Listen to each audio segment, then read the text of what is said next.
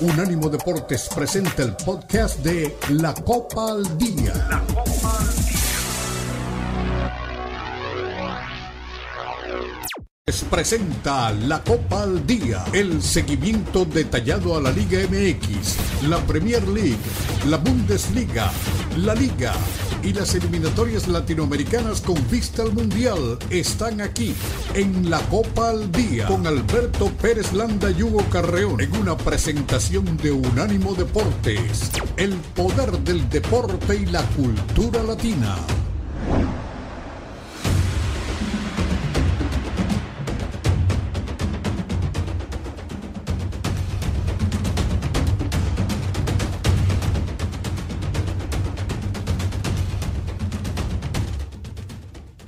Pues, a ver, estamos bien, eh, me, lo aclaran.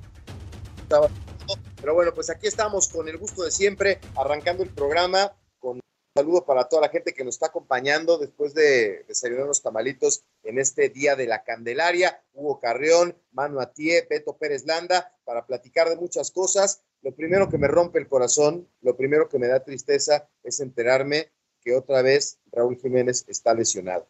Qué lástima, qué pena, es una mala noticia que vamos a platicar junto con todo lo que tenemos programado eh, para, para el día de hoy en este, en este espacio. Eh, el conteo lo tenemos por aquí, 139 días para el inicio de la Copa América, 173 días para París 2024 Juegos Olímpicos y 859 días para el Mundial de Estados Unidos, México y Canadá. Lo más destacado de la jornada 5 lo vamos a platicar, vamos a escuchar a Luis Malagón, el portero de las Águilas del América. El Estadio Azteca estará disponible para la Copa Mundial del 2026. Es una buena pregunta porque América va a seguir jugando como local el domingo eh, nos vamos a enterar si el partido inaugural o no se juega en la cancha del Coloso de Santa Úrsula o pues la gente del gigante de acero podría levantar la mano y robarles ese partido. Es una versión que está sonando con fuerza en nuestro país. Eh, también eh, una pregunta que todos nos hacemos, ¿es un privilegio jugar en una selección? Esto, bueno, pues hay que preguntarlo, ¿no? Porque en Europa es un tema, eh, qué pasa en el continente americano, lo vamos a platicar. Gustavo Alfaro, técnico de Costa Rica, también eh, lo, tendremos aquí en el programa para, escuchar su opinión.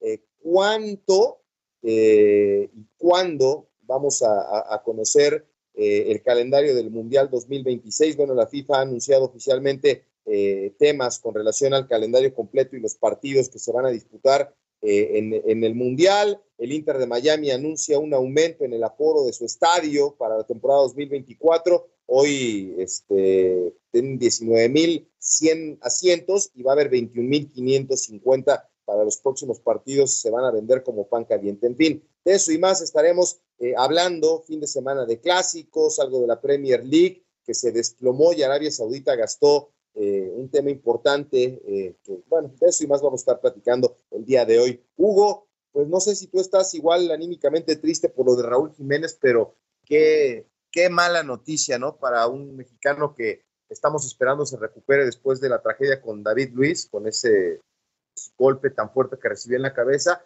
y ahora pues es un tema también de, una Bueno, ahí no, sé si me escuchas bien, Beto, me, te, cortaste un poco en, la última parte, pero bueno, te mando, te mando un abrazo, un abrazo para Manu también, para toda la gente que tiene el buen gusto de, escucharnos, como siempre. Y pues sí, es una mala noticia, ya, ya lo comentaremos, de un fin de semana que nos espera muy cargado, ¿eh? con un clásico entre el Real Madrid y el Atlético, eh, derby en Italia, eh, buenos partidos en el fútbol mexicano, América contra Monterrey, en fin, tenemos un surtido rico este, este fin de semana y el atractivo de saber lo que decías, Beto, si finalmente el partido inaugural de la Copa del Mundo del 2026 es en el Estadio Azteca o en el Gigante de Acero. Yo creo que no hay mucho que pensarle, ¿no? Seguramente será en el Azteca. Y esto le abre la posibilidad, ya lo detallaremos más adelante, porque el estadio de, mis Rams, de Los Ángeles Rams, eh, corrígeme si no estoy ya diciendo algo que es un hecho, pero está a punto de cancelar su cancelarse como sede de la Copa del Mundo, ¿no? y eso le abre la posibilidad al Azteca. Sí, es un tema, ¿eh? el, de los Rams. Eh, el otro día me comentaba gente cercana al equipo de, Los Ángeles de la NFL, Hugo, que acuérdate que la FIFA toma el control por completo del estadio, pero la gente que tiene un palco piensa, ¿no? Que como en el Estadio Azteca puede tener acceso. O sea, si tú vas, eh, vienen los Rolling Stones al Estadio Azteca, Michael Jackson, tú tienes tus plateas o tienes tu palco y puedes hacer uso de él. Es un beneficio con el que cuentas por ser propietario 100 años o, a perpetuidad de un palco. Eso es eh, por eso lo compras, ¿no? Pero la FIFA quiere tomar por completo. Se hablaba mucho de la cancha y las dimensiones. La cancha no es problema. Se está argumentando ese tema porque la FIFA quiere tomar control absoluto del estadio y la gente que es propietaria de palcos y también el equipo de los Rams dice, no, no, no, esto es nuestro y vamos a poder disfrutarlo. Ese creo que es el principal problema. Pero bueno, ya lo platicaremos. Manu Atié, ¿cómo estás? Bienvenido pues espero que, tus chivas tengan un buen fin de semana, parece que van por buen camino, pero pues la noticia que, por lo menos a mí me, sacude es otra vez esta lesión de, de, Raúl Jiménez, caray, porque es un jugador que, se le desea todo lo mejor, independientemente de lo que, lo criticamos por lo que hizo en el Mundial, no mucha gente quería que estuviera ahí, eso es una cosa por su nivel futbolístico, pero pues qué lástima, ¿no? Que hoy está con un tema de lesión otra vez.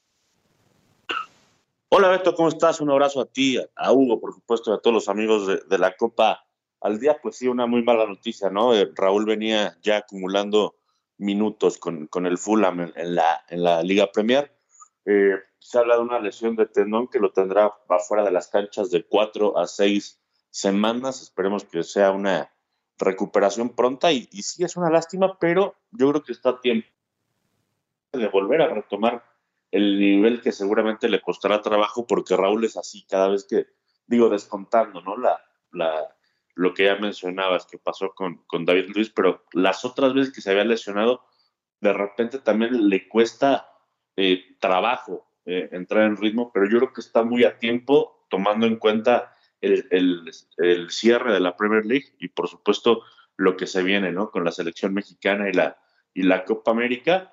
Eh, va a ser difícil creo que contar con él para el Final Four de, la Liga de las Naciones, pero eh, posiblemente para la Copa América ya, ya se pueda contar con, con Raúl Jiménez. Sí, es una pena. Y, el tema que mencionaban del Estadio Azteca, pues es un tema que, que a mí me preocupa, porque eh, ya mencionabas esto de los propietarios de, los palcos, pero además eh, la FIFA te pone un, un libro de, de cargos, un, un cuaderno de, de, requisitos que debes de cumplir, el Estadio Azteca no le ha metido ni, ni una gota de pintura. Y es, un, es una noticia que la recibimos desde 2018, pocos días antes del, del Mundial de, Rusia, que México iba a ser una de las sedes de, la Copa del Mundo. Y, yo no sé por qué la América titubea tanto en, salir. O sea, ¿qué es más importante? Ganarle, con todo respeto al Mazatlán, que se lo puede ganar perfectamente en la cancha del Estadio Azul o en Toluca o en donde quieran, o, o realmente resignar un partido de inauguración o hasta incluso la, la sede mundialista, ¿no? Y ese es un tema que preocupa, ¿eh? porque eh, se habló de que la gente de, Cruz Azul estaba muy emocionada por el regreso a la cancha del Estadio Azul. Hoy no sé si no hay dinero. Yo hace unos días, este, Hugo, veía una, una imagen eh, que se hizo viral del señor Azcárraga con su perro en la cancha del Estadio Azteca, encabezando el tema de, la remodelación del estadio pendiente, pero pues el América se va a quedar a jugar el torneo ahí y esto va a retrasar la remodelación. Le dieron un arreglo al Estadio Azteca hace algún tiempo, pensando en los partidos de la NFL, pero pues para mi gusto le dieron en la torre al Estadio Azteca, quitaron toda una gada importante eh, donde estaba el, inventado palco presidencial para hacer un restaurante y al final quitaron una gran cantidad de asientos para público en general, para hacer unos palcos VIP que siempre están vacíos. No sé qué, en qué estaban pensando, pero hay que arreglar el Estadio Azteca. Y como dice Manu, a mí me preocupa que esté en riesgo por el beneficio del América que, que no se pueda tener el partido inaugural. No sé si sea tema de dinero, me cuesta trabajo pensarlo, pero hace dos semanas yo vi, yo vi el video y las imágenes del señor Azcárraga caminando con su perro sobre la cancha del Estadio Azteca, pensando en la remodelación del estadio, ¿eh? Sí, pero a ver, creo que eh, tiene razón un poco lo que dice Manu, en el sentido de que tenemos que irnos ya mucho más atrás en el tiempo, ¿eh? porque justo en ese 2018 que ya se sabía cómo venía la mano con el tema del, Mundial y todo esto que, que, hoy, lamentablemente, como siempre pasa acá, eh, se deja hasta el final para tomar un poco de acción, de lo que sea, de lo que me digas. ¿No? Eh, acá habría que preguntar con calma qué es exactamente lo que está pasando, por qué no se ha remodelado. En el medio también en la Azteca, como organización, olvídate de fútbol mexicano, se comió la cancelación de un partido del NFL, que además fue un partido histórico. Eh, Porque la cancha en ese momento, por, por, el tema de la cancha. La cancha, eh, a ver, obviamente no es la de aquella ocasión, pero prometieron tenerla al nivel más alto posible y no es la primera vez que muchos equipos dicen que no está en su mejor momento la cancha, el estadio. Lo demás, lo de afuera, las tribunas, sí es verdad que hace mucho tiempo que tendrían que, haber empezado a trabajar en esto. Después también un tema de remodelar toda la zona, no solo el estadio, sino toda la zona aledaña al Estadio Azteca, pero los vecinos del, barrio de Santa Úrsula eh, se opusieron un poco a eso. Eso es un tema ya más político que, no tocaremos acá, pero sí sirve para poner en contexto de por qué quizá también se ha tardado un poco todo lo que estamos viendo ahora, ¿no? Ahora bien, América o el Azteca como organización o la Federación Mexicana de Fútbol con FIFA pues irá contra reloj porque eh, no sé cuánto tiempo tenga para mostrar avances en ese sentido y por ahora está en cero todo.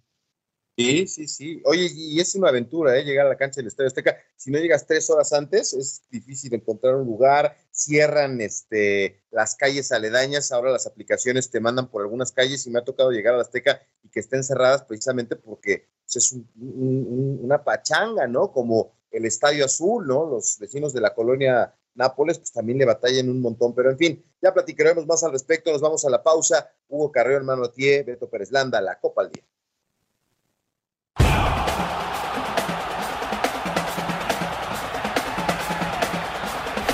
Unánimo Deportes Radio.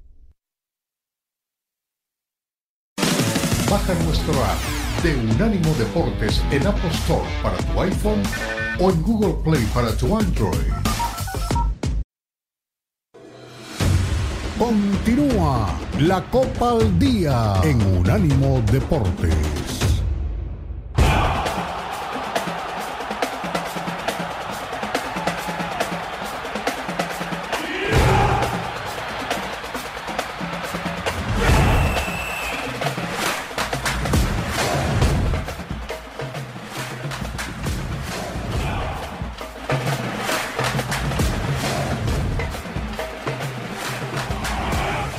Eso, ya le al escándalo de los tambores. Estamos de regreso en este día de la Candelaria. Espero que mis compañeros ya se hayan echado sus tamales y si sacaron el muñequito, que hayan pagado cabalmente eh, después de lo del 6 de enero. Bueno, eh, estábamos con este tema del Estadio Azteca y es que el próximo domingo 4 de febrero se va a dar a conocer el calendario de los 104 partidos que se van a disputar en el Mundial del 2026. Y bueno, pues parece que por ahí eh, todo se centraba en Estados Unidos, que realmente es el gran anfitrión de esto. Pero bueno, pues con el anuncio de este calendario eh, ya se manejan diferentes eh, informaciones y, se habla de que Guadalajara, Monterrey y Ciudad de México, que son las sedes principales, van a tener este, pues, una, buena oportunidad de, de, manejarse como sedes importantes. Y es que en el primer bosquejo que se hablaba del Mundial, México y Canadá tendrían 14 juegos de la fase de grupos y 6 de la fase final pero ahora, pues, con esto que hablábamos del SoFi Stadium,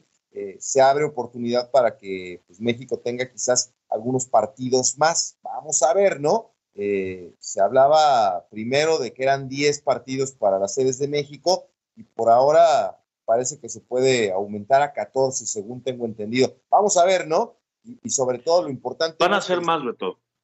Van a ser más porque, porque los 10 iniciales estaban estipulados cuando, cuando Infantino quería hacer la ronda de grupos de, tres equipos por grupo. Pero después, claro, Infantino dijo, ¿para qué hacer la de tres si se puede hacer de cuatro y son más partidos? Entonces, eh, al aumentarse los grupos de tres a cuatro, aumentan los partidos. Para México van, van por lo menos 12, 14, 16 partidos por ahí. más lo que se puede acumular por entre, entre Canadá y México, lo que dice Manu es cierto, entre Canadá y México serían hasta donde se sabe, porque igual el domingo nos salen con otra cosa, 32 partidos. Luego el, resto del pastel, evidentemente, es para, para los Estados Unidos. Pero por ahora, como dice Manu, haciendo cuentas y en las matemáticas más básicas, son 32 juegos. Mira, bueno, pues qué, bueno, ¿no? Porque eh, se hablaba de que, de que nada más nos estaban convidando un poquito, pero bueno, pues ya tener partidos de, fase final podría ser muy atractivo, ¿no? Para, para estas sedes que, imagínate, ¿no? Va a ser la, locura. Ya, ya me quiero suponer, Hugo, y no sé si tú te acuerdas, ¿eh? ¿eh? yo, yo me acuerdo muy claramente, mi papá trabajaba en un banco en México 86 y tenía, e, ese banco tenía series para este, invitar clientes y cosas así. Eh, mi papá estaba en el área que autorizaban este, créditos y bueno, pues a, los clientes les, invitaron al mundial. Tuve la suerte de, acompañar a mi papá junto con mi hermano a, la mayoría de los partidos de México, algunos de Argentina. Eh, me tocó el, partido aquel en Querétaro donde España se despachó con la cuchara grande creo que Butragueño metió como tres goles, no me acuerdo, un español que metió como tres goles, estaba yo chavito, no me acuerdo tan claramente, pero era un banco del Atlántico el que vendía los boletos y entonces este, era la locura conseguir los boletos en el 86. Hoy con las condiciones que hay, imagínate, si es una aventura conseguir boletos para la Fórmula 1 es prácticamente imposible lo mismo para el fútbol americano cuando se presenta en el Estadio Azteca precisamente. Ahora para la UFC, platicaba con Cristian, es, eh, están todos en manos de la reventa. Va a ser una verdadera hazaña conseguir los boletos para el Mundial de, México, ¿eh? Sí, aunque acá, bueno, eh, directamente el trato es con FIFA, ¿no? Va a ser complicadísimo, sí. Eh, el, trato es directamente con FIFA. De hecho, ya desde que se hizo el anuncio de las sedes, eh, en algunos portales se especulaba que ya podías postular para, para pedir boletos, ¿no? Obviamente esto todavía no se puede hacer, eh, pero si revisas eventos, para poner ejemplos, de, que tienen que ver con fútbol, eh, ya hay agencias o lugares que te están vendiendo el fin de semana para la final de la Champions. Todavía no se sabe ni quién la va a jugar, pero ya se está vendiendo. Entonces, para ese tipo de cosas, los boletos los gestiona en ese caso UEFA. Acá es FIFA y veremos cómo se reparte, pero mucha gente se va desafortunadamente a quedar con ganas de estar por lo menos en un partido de Copa del Mundo. Va a ser muy complicado, en eso estoy de acuerdo. No, y, en la FIFA se maneja igual, o sea, a lo mejor no sabes ni, ni quién contra quién va, pero ya se vende tal partido en tal fecha, en tal estadio, grupo A, y no sabes si va a ser este Arabia Saudita, Marruecos, y ya se está vendiendo, ¿no? Oye, pero ¿sabes qué? E, esa es una realidad en experiencia de, partidos y, nos lo podría contar en su momento Charlie Quesada. Tú agarras los boletos que te venda FIFA. Charlie estuvo eh, para ir al Mundial de Qatar cazando boletos los martes a las 4 de la mañana que salían a la venta y me decía, mira, ya conseguí mis boletos y se convierte en moneda de cambio porque por ahí agarras un Trinidad y Tobago contra Argentina del Mundial y, entonces habrá un argentino que esté interesado en conseguir esos boletos o, el rival y entonces eh, mucha gente agarra todos los boletos que puede y al final se convierte en moneda de cambio. Siempre habrá alguien que quiera el boleto que tú quieres y siempre necesitarás tú el boleto que alguien tiene, ¿no? Entonces, ese es un buen consejo. Eh, así que dices, yo que quiero un, este, no sé, partido que no te llame la atención, ¿no? Un Jamaica, por decir algo, ¿no? Sin saber un Jamaica contra eh, República. Japón. Bueno, sabrá pues, quien sí quiera asistir ese, y te sirve como boleto de cambio. Lo que, lo que me llama la atención también es que, digo, el Estadio Azteca tiene que ser totalmente modernizado, ¿no, Hugo? Se habla de que ya, eh, como decía Manu, hay un cuaderno de cargos, por decirle de alguna manera, requisitos por cumplir, y ya la gente de FIFA ha comentado que el BBVA y el Akron van a sufrir algunas adecuaciones Imagínate, son estadios que, recientemente fueron construidos. Eh, mi amigo Juan Castro estuvo en el, hace poco en un partido cuando estaba Javier Aguirre con Rayados de Monterrey. Dice, este es un estadio elite en Europa, el gigante de acero. Podría ser casa de cualquier equipo europeo, de los estadios modernos que, que hay hoy, y aún así va a recibir adecuaciones, ¿no? Eso me llama la atención. Cuando el Mundial Sub-17 del 2011, pues el Estadio Hidalgo, que había sido recientemente remodelado, tuvo que hacer dos palcos, uno de prensa, y sacrificaron una gran parte de plateas de, atrás de las bancas y del otro lado un, un, palco para invitados especiales. Ahí estaban muchas personalidades en ese mundial y, lo curioso es que pues, Pachuca no lo ocupa prácticamente, el palco siempre está vacío y se sacrificaron dos tribunas importantes, dos zonas de plateas importantes. Entonces, pues no sé, hay que adaptarse a lo que diga FIFA, que no necesariamente siempre será lo mejor para un estadio este, que tiene llenos espectaculares cada 15 días como el de Akron, el Akron de Chivas o el de los Rayados de Monterrey, ¿no? Mira, eh, yo platicando el otro día con platicando el otro día con Jesús Bernal para otro para otro espacio eh, en el reportero de, de ESPN, él, él, me comentaba que sí FIFA pidió algunos cambios, pero por ejemplo en el caso del Akron son muy sencillos. Uno es tapar la capilla que está fuera de los vestidores, es simplemente taparla con, con un muro, y las otras son ampliar la sala de prensa y eh, ampliar el espacio de los palcos de prensa. Nada más, lo demás creo que el Akron está en condiciones. El, el BBVA eh, también entiendo que hay, que hay algún tipo de, de, obra por, por mejorar, un pequeño ajuste que no va a tener mayor problema, que es tiempo de, de un mes cuando mucho. El Estadio Azteca, perdón, pero es un vejestorio, con todo respeto, es un vejestorio. Y si el Maracaná se remodeló, si Wembley lo tiraron abajo para volver a construir, ¿qué esperan? Por lo menos para modernizar un poquito el Estadio Azteca. Y tomó su tiempo, ¿eh?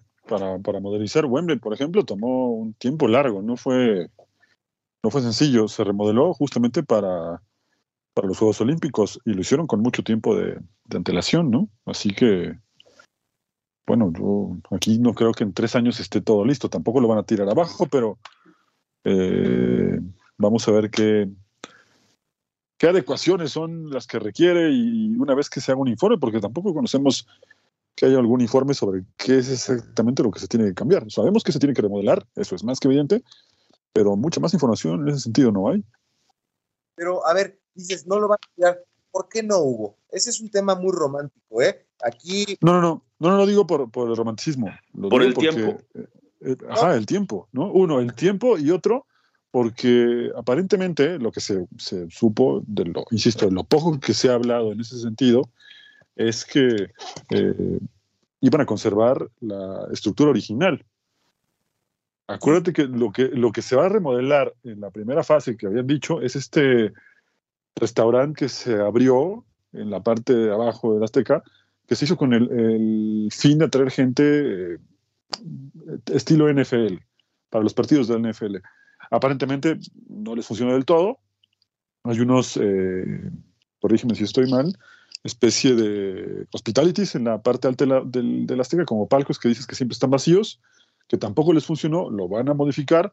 Eh, y un poco, yo no sé si esto también reforzar el tema de, de, algunas zonas, que tampoco es un secreto, ¿eh? y lo sabe todo el mundo, en el último sismo fuerte del 2017, algunas situaciones ahí eh, quedaron evidenciadas con videos de, de, la gente, ¿no? Entonces, hay varias cosas ahí, pero yo creo que no les va a dar tiempo y no creo que sea necesario tirar todo. La estructura creo que la quieren conservar. Eso es parte de lo que se ha hablado en algún momento. No, no, pero yo a lo que iba, no, no es que, o sea, con el tema de, de, por qué no tirarlo abajo, si lo hicieron en Wembley, aquí acabo de ir a la, eh, el estadio viejo de Pachuca, el estadio Revolución Mexicana, donde jugaban los Tuzos, eh, le pusieron pasto sintético, después de 10 años que también le habían puesto pasto sintético. Y me acuerdo mucho que era un estadio viejo y, el día que lo tiraron una muy buena parte de la orilla para poner estructuras tubulares y modernizarlo para servicio de la gente, me habló el papá de un amigo que jugó en ese Pachuca y me decía, Beto, están tirando la historia, están tirando, hay que ir recoger las piedras. Eso es muy romántico. La, historia no está en las gradas, la historia está en la cancha. Es que el Estadio Azteca, ahí jugó Pelé y Maradona, en la cancha. Si hay que tirar el estadio para hacer uno nuevo, lo hizo la Liga Premier, lo hizo Wembley, por favor, el campo santo del fútbol mundial. Yo, yo, sería partidario. Hay una, Hugo, hay una, una grieta en, en, la parte sur del estadio con una lámina, está soportado. O sea, yo creo que sí hay que tirarlo y empezar de nuevo. No va a dar tiempo, por supuesto, pero yo, yo, yo haría eso por el Estadio Azteca, que sea un estadio de primer mundo. no un estadio viejo y obsoleto. Pero bueno, vámonos a la pausa regresamos con más aquí en la Copa al Día.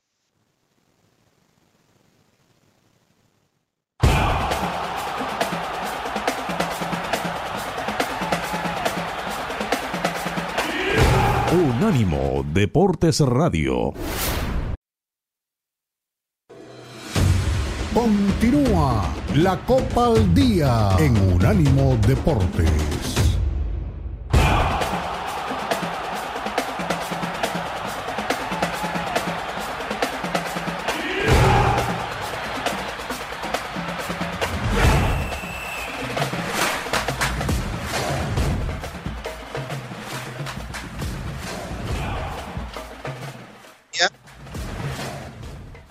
Carrión, Pérez nada, ya leeremos nada más aquí para toda la información de y el Piojo Herrera. Audio, espero que pronto se arregle la situación. Este, reapareció Iván Alonso en redes sociales, eh, fue inhabilitado este uruguayo que estaba como director deportivo de Cruz Azul y bueno, pues este, tiene inhabilitación de un mes que le da la comisión disciplinaria eh, por lo que ocurrió con, con, el técnico de los Cholos y bueno, pues ya apareció en, en, redes sociales haciendo comentarios al respecto. Vamos a ver si eso no le genera también este, alguna consecuencia. Eh, nada este, fuerte, ¿no? O sea, puso tu casa y una imagen de él con el escudo de Cruz Azul, pero pues no sé si vaya a empezar a hacer un, un foro, ¿no? Este, partía ahí algunas cosas de, la máquina cementera y el Piojo Herrera, pues multa económica, ¿no? A mí no sé qué les parezca a ustedes las sanciones. Lo de Iván Alonso creo que tuvo que haber sido más fuerte. La última referencia que yo recuerdo, eh, hace algunos años, no sé si lo tengan ustedes presentes, eh, Santos y Pachuca jugaron en el estadio del TCM y hubo un error arbitral que cometió, no me acuerdo el nombre del silbante, pero eh, Andrés Fassi se molestó muchísimo y fue a perseguir al árbitro indebidamente también y le dijo, cuando veas la repetición te vas a morir. Cuando vea la repetición, yo lo escuché, yo estaba ahí, nadie me lo contó, tengo hasta el audio. Y la prensa, por manipulada por el dueño de, Santos, creo yo, pusieron los titulares ahí en Torreón. Fácil, amenaza de muerte a un árbitro. Y entonces no era cuando veas la repetición te vas a morir, le pusieron te vas a morir. O sea, lo pusieron como una amenaza de muerte y eso le costó a Andrés Fassi seis meses de, de inhabilitación. Entonces, no fue, presentaron las pruebas, pero lo castigaron seis meses. No sé cómo esté el tema de Iván Alonso, si fue poco o mucho el tema, ¿cómo lo ven ustedes? Pues, eh, a ver, eh, este código, corríjame si estoy mal, es el famoso código de, ética lo que imperó acá, ¿no? ¿Y? O, estoy mal, ¿no? Eh, lo que lo decíamos el otro día, ¿no? Bastante mal los dos. Esto de encontrar un lugar y encontrar la forma de, discutir un tema que se convirtió en personal, porque al opinar Miguel Herrera en un programa de, YouTube, en un stream, eh, evidentemente se expuso a que hubiera una, respuesta. Esto se estuvo manejando en la previa del juego, sobre todo en redes sociales, eh, de lo que dijo con, el Burro Van Ranking, y después Iván Alonso sí que no.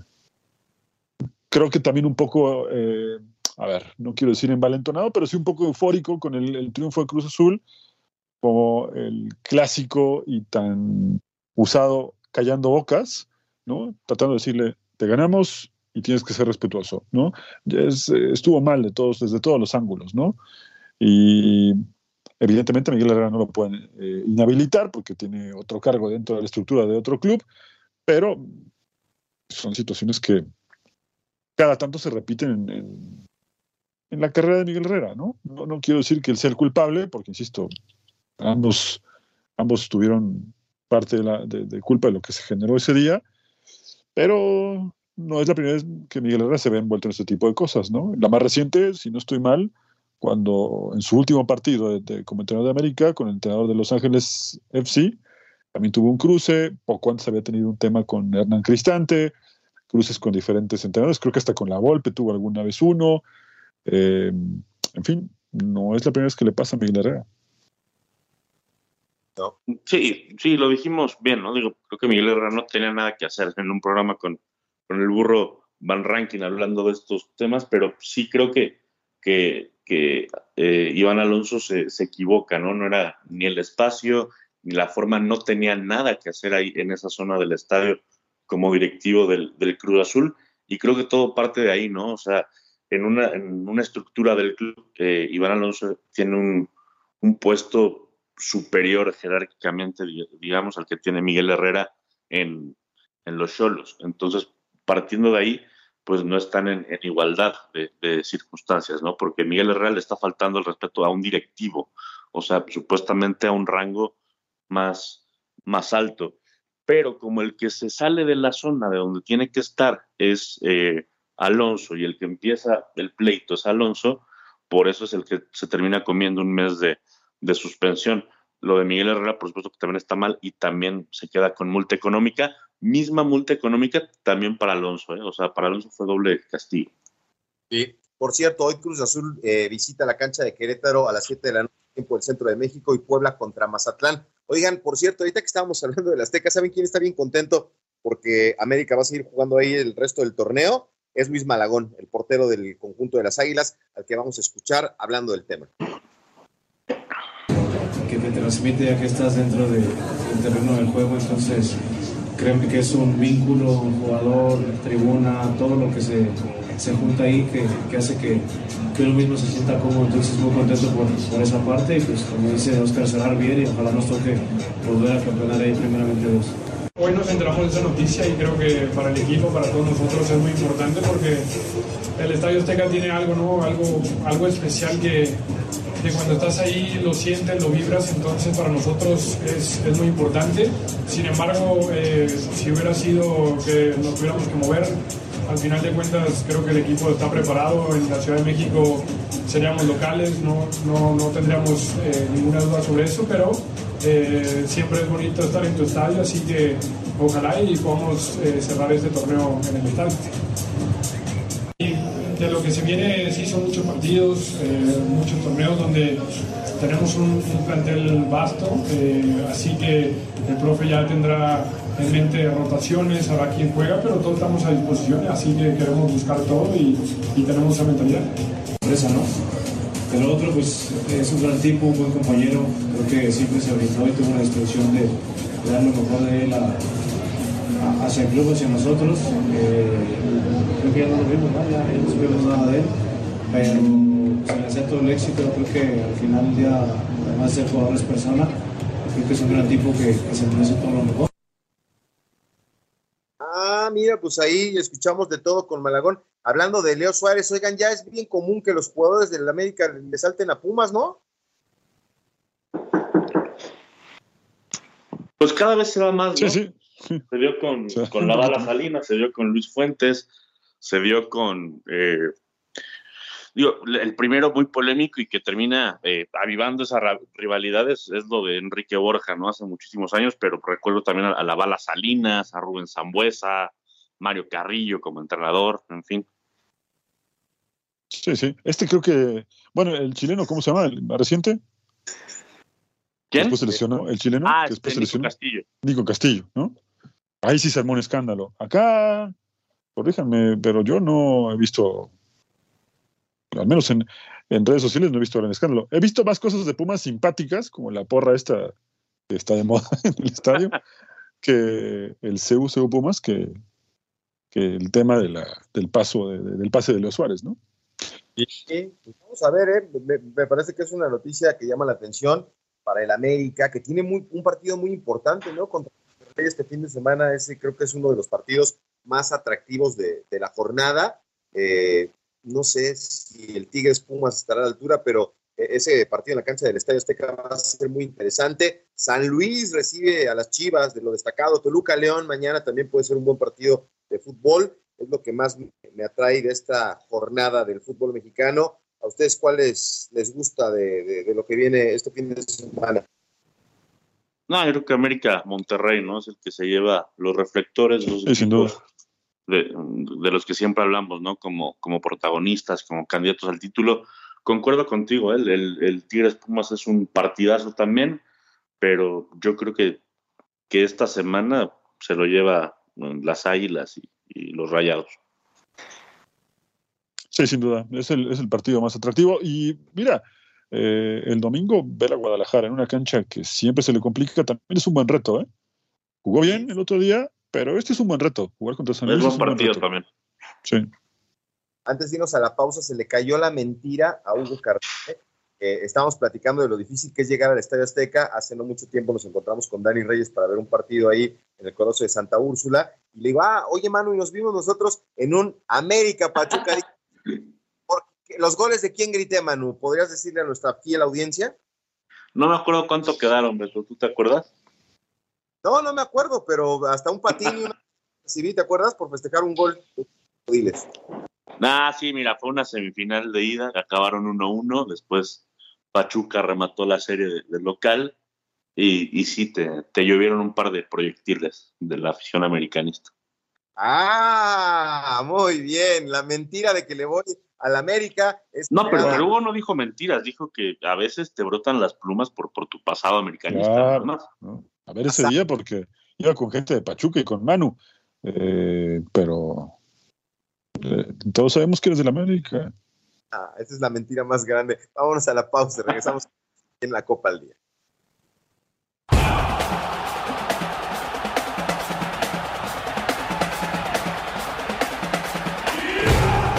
Unánimo Deportes Radio.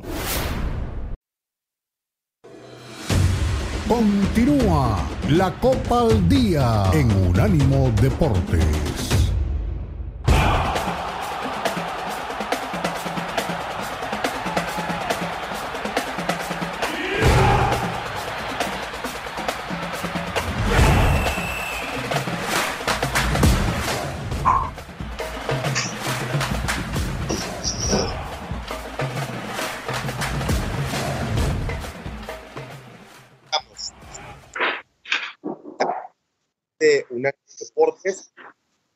Estamos en la recta final eh, para la gente que está acompañando. Y bueno, pues hablaremos también de, de, esto, pues ahora el tema de los estadios, pues van a aumentar el, el foro para la temporada de la MLS del equipo de, de eh, yo le estaba explicando que que en Sin Filtro hablábamos de que los Yankees de Nueva York van a jugar contra los Diablos Rojos del México eh, en marzo, 24 y 25 más o menos. Ahorita no tengo aquí la fecha, me distrajo un poco, pero va a ser increíble eh, conseguir boletos. Va a ser una locura. Eh, Hugo, tú ya estuviste en el estadio Harpelú, no sé cuál es el aforo, pero va a ser insuficiente para, para poder este, observar a los Yankees de Nueva York. Allá aumentar el, el de 19 mil a 21 mil es una baba de perico, ¿no? Son, son 19 mil 100 asientos y ahora ver 21 mil 550. Se tienen que ir a jugar al estadio de, de, del Hard Rock Stadium porque los boletos aumentaron considerablemente, pero todo el mundo quiere estar ahí para ver a Messi y sus amigos jugando con la camiseta del Inter de Miami. Sí, sí, y como van las cosas, no dudes que esto sigue en aumento, ¿eh? Yo creo que eh, la verdad puede ser que, que en algún momento la, la demanda provoque una, una, nueva ampliación. El estadio era muy pequeño, ¿no? Apostaron bien por un equipo que, que, recién estaba entrando en el mundo de la MLS con una ampliación, ahora otra, y bueno, yo lo decía de broma en el grupo de WhatsApp, pero si Messi sigue un, un par de años más en el equipo, más allá del contrato que tiene, y, y sobre todo hay buenos resultados, no dudes que, también eh, anunciando una ampliación todavía mayor. Al, respondiendo a tu pregunta, al Harpelú le caben 20 mil personas. Imagínate. Tendrían que jugar, lo decíamos de broma, no sé, si, no sé si sea posible o no, pero si, si se van al estadio, hay que jugar el partido, lo llenan las dos noches, ¿no? O sea, los Yankees mueven muchas pasiones. No sé si como los vaqueros de Dallas, por ejemplo, pero los Yankees mueven pasiones aquí en México, ¿eh? Sí, el, el sí, béisbol sí, es un equipo. Sí, es un ¿qué te digo? Deporte, es un deporte muy seguido en México, ¿no? El béisbol. Y bueno, obviamente los Yankees, como el, una de las franquicias más poderosas, no solamente del béisbol, no, sino del deporte en general. Oye, y, y sí, atención, no como los Red Sox, ¿no? Los Red Sox no los quiere nadie. Yo estoy del lado correcto de la historia, lo único que te puedo decir. Let's go, Red Sox. es que Hugo es de los Red Sox de, del béisbol de las grandes ligas. Por cierto, eh, el Salernitana Hugo acaba de anunciar eh, la llegada de Boateng. Ah, ¿Qué te parece, eh, Jeremy? Es el nombre de, de, Boateng que va a acompañar a Memo Ochoa. Sí, se, cerró, por cierto, el mercado de, fichajes en, Europa y muchas cosas ahí para, para destacar, entre ellas la llegada de, de Boateng. Y bueno, vamos a ver cuánto puede aportar, ¿no? Porque el equipo también no termina de, alejarse, ¿no? De, un posible descenso. Y bueno, veremos cómo viene esta segunda parte de la temporada, ¿no? Tanto para Ochoa como para el Salernitana. Sí, buena contratación, ¿no? De Jerome Boateng, un jugador campeón del mundo, no hay que olvidarlo, en Brasil 2014, pero pues que sin duda ya, ya pasó su, su mejor tiempo, ¿no? Con, con el Bayern, eh, Boateng pues es malamente recordado, ¿no? Por aquella jugada que, que le hace Messi, que le quiebra la cintura en una Champions, e incluso Boateng cae y Messi termina definiendo por encima de, Manuel Neuer, eh, pero no deja de ser un, defensa confiable, un defensa que seguramente le, va a sumar a Memo Cho y todo el cuadro del Salernitana, pero de ahí a que lo saque del descenso, parece muy complicado. ¿eh? Yo creo que Memo Ochoa lamentablemente está muy cerca de, firmar su tercer descenso en Europa. Y, mira, es un ganar-ganar, ¿eh? porque es, esa, ante la nueva reglamentación de FIFA, contrato quedas como jugador libre, así llega, o sea, ¿cómo llega gratis, no? Es eh, un jugador veterano que tuvo la oportunidad de defender este, la camiseta del Bayern Múnich, empezó en el Hamburgo su carrera, eh, en el Lyon también estuvo, me parece que es el último equipo, ¿no? De Lyon, donde estuvo, y bueno, pues se terminó su contrato en julio y, este, se quedó prácticamente sin jugar, ¿eh? O sea, terminó en julio del año pasado su, contrato y, y, no compite en el fútbol elite desde esa fecha, así que pues, es una apuesta, ¿no? O sea, por eso un ganar-ganar. No tenía equipo, lo recuperas como futbolista, es un tipo de experiencia, es, un riesgo, pero también una, ayuda que necesita, ¿no? El, conjunto de, de, Salernitana. Sí, sí, vamos a ver cómo, insisto, cómo, cómo llega, pero no es justamente el... A ver, estas son las famosas compras de pánico, ¿no? Lo que se conoce coloquialmente como compras de pánico, pues es esto a lo que está apostando eh, la Salernitana. Así que veremos para qué, para qué le alcanza, para qué está, ¿no? Es un jugador que ya ustedes lo dijeron mejor que yo, ha, recorrido varios lugares eh, del mundo, ¿no? Y, bueno, ha, tenido buenos pasajes de su carrera, pero lo cierto es que también ya está en la parte final, ¿no? Sí, claro. Sí, de acuerdo, de acuerdo. Yo creo que es una buena compra, un jugador al que en otro momento era casi imposible que un club como la Salernitana pudiera acceder. Así que bueno, eh, aprovechan la oportunidad, como dice Beto, que, es, llega libre.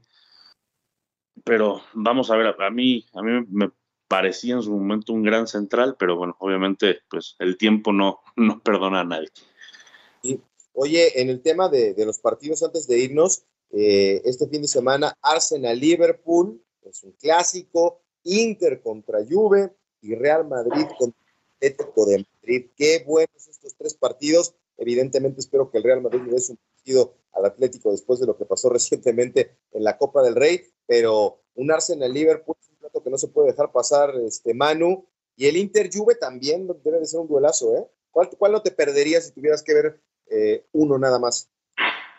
Híjole, qué, buena pregunta. Si tuviera que elegir uno nada más, yo, por mi afición al Real Madrid diría que el, que el Madrid contra el Atlético si quieres ver un partidazo, el Arsenal. El del Arsenal, ¿no?